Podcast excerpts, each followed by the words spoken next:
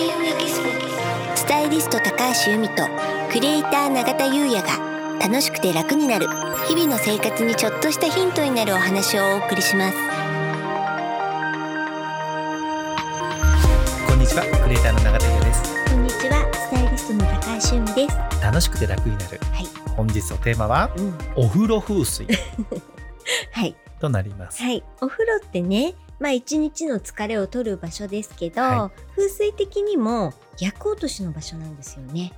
うん。うん。で私散々ね、はい。えー塩はデイリーうん。酒はスペシャルはい。って話をしてますけど、はい。今日はまあ改めて、うん。うん、ちょっとお風呂の重要さをお話ししたいなと思います。そうですよね、第2回のねうん。由美さんが浄化が一番大切の回でも、うん。これはね強めにおっしゃってましたもんね、うん、塩はデイリー、うん、酒はスペシャル、うん、さらにうん、ダブル。浄化した時はダブル、うん。永田さん、湯船前入ってなかったんですよね。そうなんです、うん、で去年うん、あもう一昨年ですね、うん、2019年の終わりにインフルエンザになってしまって、うん。それで年を越したんですよ。で去年の2020年になってでそこからうん、もう入るようにしてます、うん、まあ体質改善というか。そうですね、うん、その前からも由美さんに教えてもらって、うん。湯船がいいよ、うん、で少しは入るようにしてたんですけど、うん。ただねやっぱあのーシャワーの方がね楽なんで、うん。どうしてもシャワーで終えてたんですけどね、やはり体調崩してからはうん、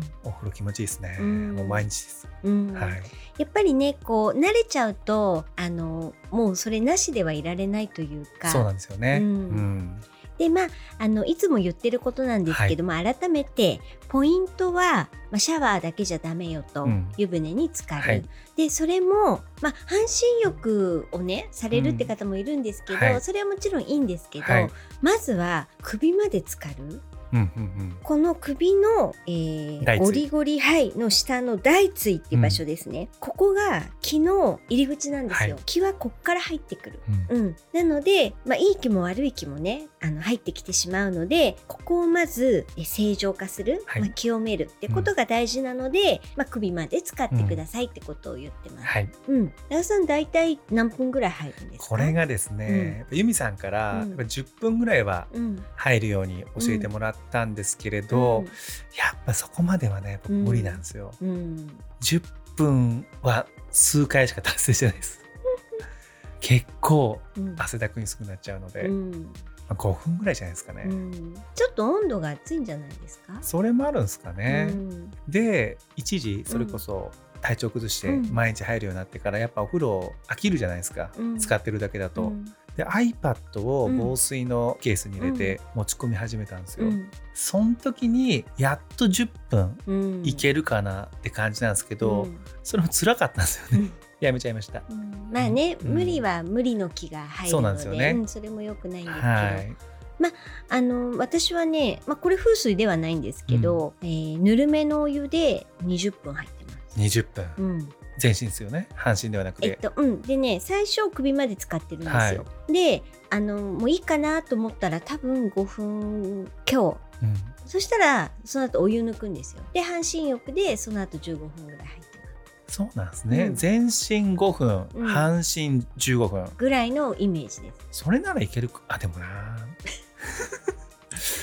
徐々に。徐々にですね。はい、はい。そう。それでねあのーまあ塩風呂酒風呂通常は私毎日粗塩を一つまみ入れてはい、でちょっと今日あのーまあちょっと大変だったなとかちょっとリフレッシュしたいなって時はえっと日本酒を 500ml はい。はい、入れてるんですけど赤ワインもいいらしいんですよ。赤ワイン？うん、これ乳じゃないですか？乳はい。でこれは、まあ、塩とか酒っていうのは、まあ、浄化の作用ですよね。はい。うん。で赤ワインは充実の気を高めてくれると、楽しみ事を増やしてくれるっていうことでたまに入れたらいいってことなんですよね。赤くなりますよねお風呂もね。多分ピンクになりますよね。なりますよね、うん。それも500 500ぐらいだと思います。うん、なんか楽しいですねそれ、ね。うん、だからなんか私ちょっと飲まないからわかんないですけど、開けたはいいけど口に合わなかったワインとうんかきっとあるんですよね、はい。はい皆さんのお話聞いてると、そしたらね料理使うなんて方いますけど、うん。あのお風呂に入れてもいいのかなと思いました。いいですよね、うん。なんかちょっとした楽しみにもなってね、うん、いいちょっと今日は赤ワインでみたいなね、そう、うん、うん、いいです、うん。いいですね。であとねあの入浴剤、はい。うん、これもねあのもちろんいいんですよ。うん。でその時にできるだけ天然の良い香りの入浴剤っていうのも、やはりうん。あの運気を上げる効果があるんですね。うん。でまあこれ特に女性なんですけどピーチとかうんローズの香りっていうのは恋愛運をうん上げてくれます。でピーチっていうのはまあ桃はねうん食べる。でローズバラは飾る。はい。それでももちろん恋愛運は上がるので、香りもねやっぱりねこのピーチとローズっていうのは恋愛運に関してはやっぱ最強なんですよね。それでねあとカビとか水垢っていうのがまあお風呂はねはい。もうどうしてもついてきてしまうものですけど、これは恋愛運を著しく下げるのんでうん、これも要注意と。掃除ですね。掃除、うん。うん。やっぱり掃除は大事ですね。うん、あのお風呂の残り湯それってどうしてます？まあ基本的に流してしまう。うんはい。正解。お、よかった。うん、あのこれねあの洗濯に使ったりとか、あとまあ追い炊きで使うって方もいると思うんですよね。でまあエコっていう観点からはまあ OK だと思うんですけれど、はいうん風水的にはねこれちょっと NG なんですよね。でさっき、まあ、一番最初にお風呂っていうのは薬落としの場所だよってはいお伝えしたんですけど、やっぱりその一日こう自分が持ってきた、まあ、薬というか毒をですね、はい。お風呂で流してそれで1日ごとにリフレッシュするっていうことなので、あの湯船のお湯には、まあ、そういった毒がね体から出た毒がそうですよね。そうなんですよそんなイメージあります。そう、ん汚れたまあお湯という認識をしていただいて、もう流してもらうっていうのが風水的には正解です。はい。わかりました。はい、じゃあね湯船に関してはこれぐらいなんですけど、はい。ありがとうございます。はい。あとね、お風呂。まあ、シャンプーとかボディケア用品ってあるじゃないですか。うんまあ、大体買ってくると、プラスチックのケースに入ってくると思うんですけまあど、ほぼそうですよね。うん。それってどうされてます？長もうそのまま使ってます。あのね、陶器とか放浪の入れ物に、はいあの詰め替えるといい。うんまあ、なぜならば、プラスチックはヒノキ。悪いヒノキだから。うん。なかなかね。なかなかね。ねえ、うん私もね前やってたんですよお、さすが。前今やってないなと思って陶器の入れ物は持ってんですか？前持ってましたあ、もう今ない。多分ね引っ越しの時に一回整理して新しいの買おうと思ったまんまになっちゃってると思うんですよねうん、でもなんかねこの間そういえば年末にいろいろあの買い出ししてる時にね可愛いのがどっかで見たんだよなって思いながうら、ん。どこだったっけかなと思ってニトリじゃないあ。ニトリだユミさんしょっちゅうニトリ行ってますもんね。家からね近いところに大きいのがあるんで、はい。そうだニトリに言ってましたうん 俺今一瞬でニトリって分かりましたよ。ユミさん、この間も確かにニトリ行ってたなと思って。そういえばニトリしか行ってないです年末そうニトリにあのいいサイズの結構大きめではい。陶器で、うん真っ白へでー。そう売ってた。だからねニトリね最近すごい頑張ってるんですよね。そうなんです。僕、正直、実はうん。ニトリ行ったことないですからえね。ー？あの、通ったことあるんですよ。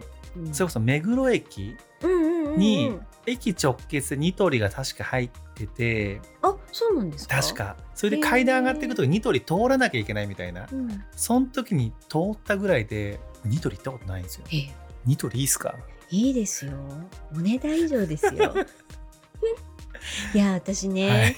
本当ニトリのバイヤーの方とお話ししたいなって思うぐらい、風水的にえこれなんでここに売ってんだろうみたいなうん私そうなんね。私この間ね八角形のうん花瓶を見つけたんですよ。うんで風水で八角形って一番いい形なのでよねえーと思って取り入れてらっしゃるんじゃないですか。ねもしかしたらだからちょっねとそのお話聞きたいななんて、ねそうなんですよ。ニトリさんすごい。もう今ニトリさんになっちゃいました。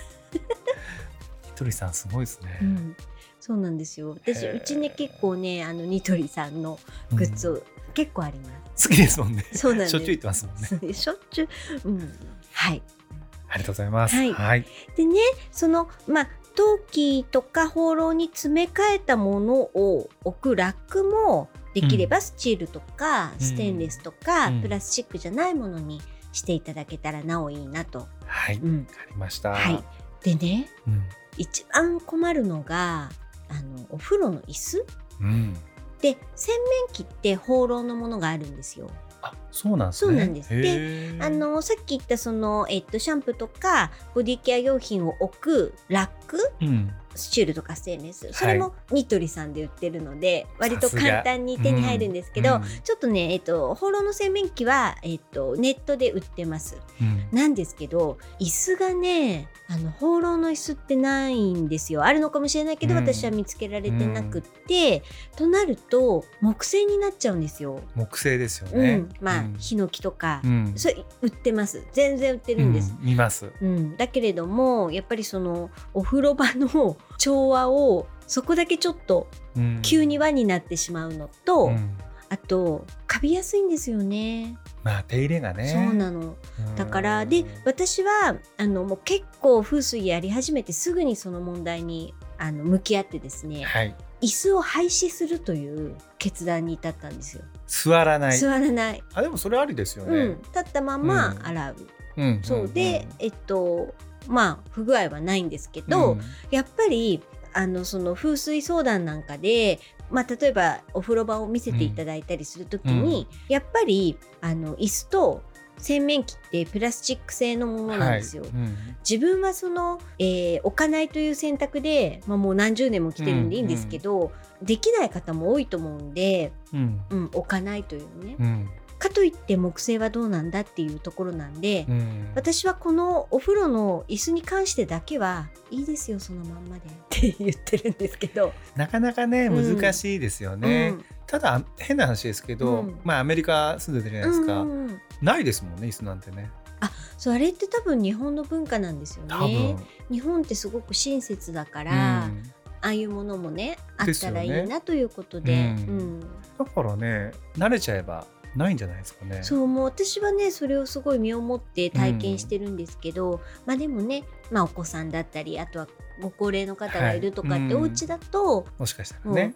もういいんじゃない？プラスチックでもと、安全の方が大事だよと思うんですけど、まあ、そこは臨機応変に、うん。でそのプラスチックを排除する生活を始めると、うん。違和感が生まれるんですね自分の中に、うん。あこれだけプラスチックだなと。はい。でどうにかしたいなと思った時に考えればいいと思うので、まずは最初はねできるところからはい、わかりました。はいありがとうござあいます。りがとうございますそれでは本日は以上となります。はい。では皆さんお風呂に入って暖かくしてこの寒い冬、えー健康第一で乗り切りましょう。はありがとうございます。い。開運エキスポスタイリスト高橋由美とクリエイター永田優也がお送りしました。